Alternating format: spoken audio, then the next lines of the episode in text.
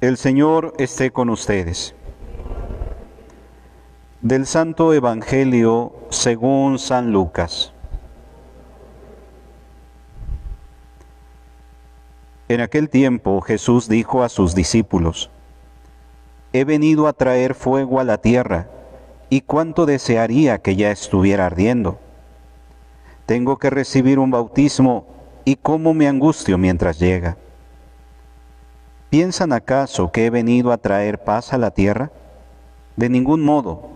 No he venido a traer la paz, sino la división.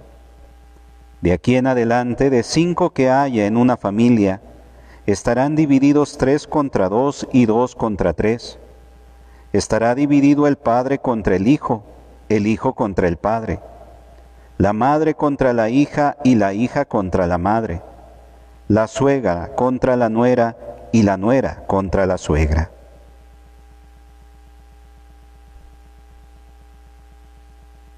Palabra del Señor. Tomen asiento, hermanos. El pasaje del Evangelio de esta celebración puede resultar para nosotros un tanto difícil de asimilar y despertar muchas interrogantes. Primero Cristo habla de este fuego que quiere que caiga sobre la tierra, el fuego que Él ha traído, y ese bautismo que ansía por recibir. ¿Qué se refieren estos dos elementos, tanto el fuego como el bautismo? Finalmente, la Sagrada Escritura está llena de toda una simbología, y el fuego puede ser interpretado en distintas circunstancias, en distintas realidades. De ahí la característica de que sea un símbolo porque puede reflejar al mismo tiempo distintas realidades. Si nosotros vemos el fuego, puede, verse en un sentido devastador, que puede terminar con tierras, puede terminar con ciudades, pero al mismo tiempo el fuego también es algo que sirve para purificar el fuego sirve para purificar los metales preciosos, para quitarles todas las impurezas. El fuego es utilizado muchas veces en la Sagrada Escritura para hablar de esa presencia del Espíritu Santo, hablar de esa manera en la cual Dios se hace presente. Entonces, es importante que nosotros tratemos de discernir a qué tipo de fuego y de qué tipo de bautismo es que Cristo habla hoy en el Evangelio. Finalmente es un fuego purificador, un fuego que trae esa fuerza de Dios, ese bautismo que es eh, precisamente haciendo alusión a su propia pasión y a su propia muerte, precisamente sabiendo que Él ansía que llegue ese momento, porque es ahí en donde va a llegar a su punto culminante la acción salvífica que Él vino a realizar al mundo.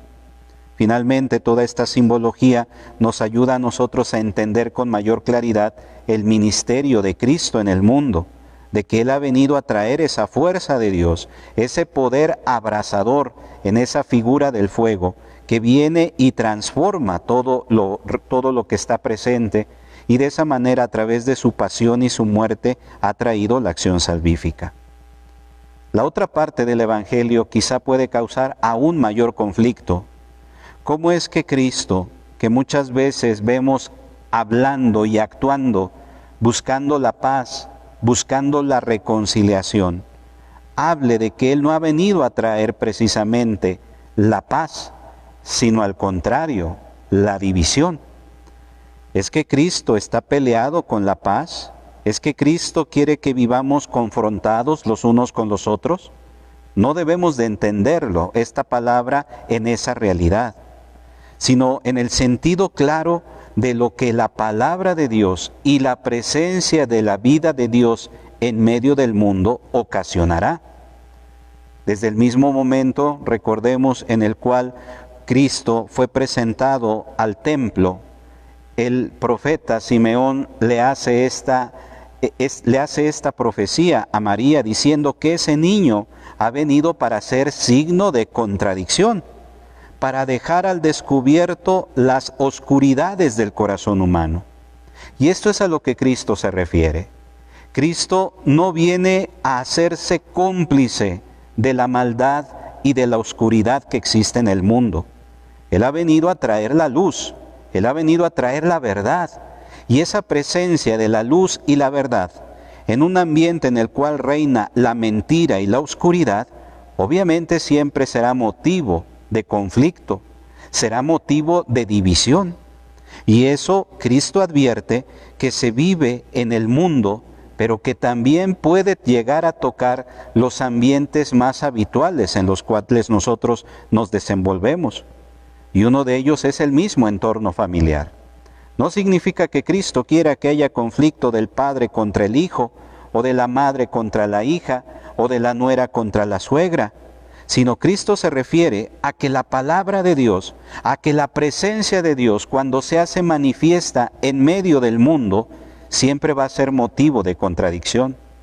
Aquel que quiere ser fiel a la palabra, fiel a la enseñanza de Cristo, es consciente de que su proceder, ese deseo de ser fiel al mensaje y, a lo que el Cristo nos enseña, siempre causará conflicto, siempre causará discordia para aquellos que no son, que no están abiertos a la gracia de Dios, hacia aquellos que prefieren vivir en una vida de oscuridad y de pecado, la luz de Cristo siempre estorbará, la luz de Cristo siempre será molesta.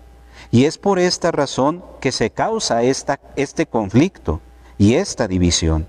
Aquel que es seguidor de Cristo debe de ser consciente de esta realidad, que por el hecho de ser de Cristo, que por el hecho de querer ser, fiel a su palabra, de ser fiel en el seguimiento de su voluntad, esto más de una ocasión le causará conflicto, le causará separación, le causará división. Y por eso habla no solo aquello que puede suscitarse en el entorno familiar, en aquel que acepta la palabra de Dios y en aquel que la rechaza, sino lo vemos en el ambiente general, en un ambiente hostil, un ambiente que se puede tornar difícil para aquel que quiere ser fiel y anunciar la, la buena nueva del Evangelio, siempre encontrará rechazo, siempre encontrará esta oposición, porque pues, muchas veces se prefiere ser partidario de la oscuridad que de la luz. Por eso, queridos hermanos, Cristo nos advierte de esta realidad. No porque Él quiera que estemos simplemente en conflicto con los demás sin una, razón, sino Cristo habla de que debemos de ser conscientes que su mensaje causará dificultad, causará división, causará separación, pero ante esa realidad nos invita a la fidelidad, nos invita a entender que quien permanece fiel a su palabra, quien permanece fiel a su seguimiento en medio de las adversidades, en medio de las tribulaciones, finalmente encontrará la paz en Dios. Pero al mismo tiempo es una oportunidad para que también nosotros reflexionemos en torno a nuestra propia realidad. El mensaje del Evangelio en algún momento de nuestra vida también nos causa conflicto. ¿El mensaje del Evangelio en algún momento resulta incómodo? Creo que sí, porque muchas veces nosotros preferimos quedarnos con las palabras que hablan de la misericordia, que hablan de esa presencia de Dios, y queremos repulsar, queremos hacer un lado aquellas palabras mismas del Señor que exhortan a la reconciliación, que exhortan a la conversión, que exhortan al perdón de unos con otros. Son palabras que en un determinado momento resultan incómodas para nosotros y que también son motivo de división al interno de cada uno.